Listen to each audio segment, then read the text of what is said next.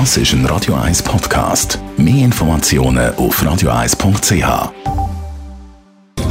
Netto, das Radio 1 Wirtschaftsmagazin für Konsumentinnen und Konsumenten, wird Ihnen präsentiert von Blaser Greinicher. Immobilienkompetenz seit Jahrzehnten blasergreinicher.ch Adrian Sutter. Nach der Sperrung vom Gotthard leiden die Touristen in Tessin.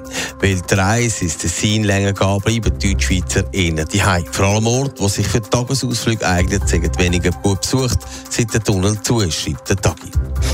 Die neuen Sanktionen von der EU gegen Russland werden von der Schweiz übernommen. Gemäss dem Bund werden zusätzlich fast 90 Firmen für gewisse Exporte gesperrt. Dabei geht es um Güter, die nicht nur zivil, sondern auch militärisch genutzt werden können. Die zuständige Ständeratskommission will eine Abschwächung bei der Tabakwerbe regeln. Sie schlägt vor, dass Werbung für Tabakprodukte im Innenteil von gedruckten Medien erlaubt ist, wenn sie sich mehrheitlich an Erwachsene richtet.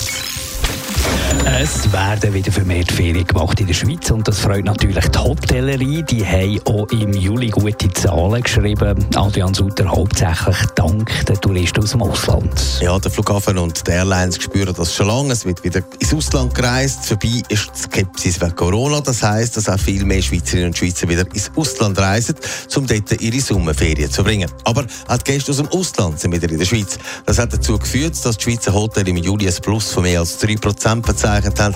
Damit bleibt die Hotelbranche in diesem Jahr auf Rekordkurs. Aber eben weniger Schweizer Gäste, mehr aus dem Ausland. Wie sehen die Zahlen genau aus? Im Juli ist es ein Minus von 6% bei den Schweizerinnen und Schweizer verzeichnet worden, die in Hotels übernachtet haben. Das hat auch damit zu tun, dass eben viele im Ausland Ferien gemacht haben. Das Minus wieder gut gemacht haben die ausländischen Touristen. Da ist ein Plus von 14% verzeichnet worden. Das bedeutet sogar im Vergleich zum Rekordjahr 2019 ein Plus von fast 4%.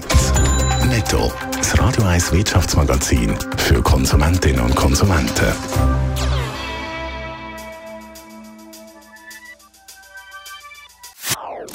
Das ist ein Radio 1 Podcast. Mehr Informationen auf radio1.ch.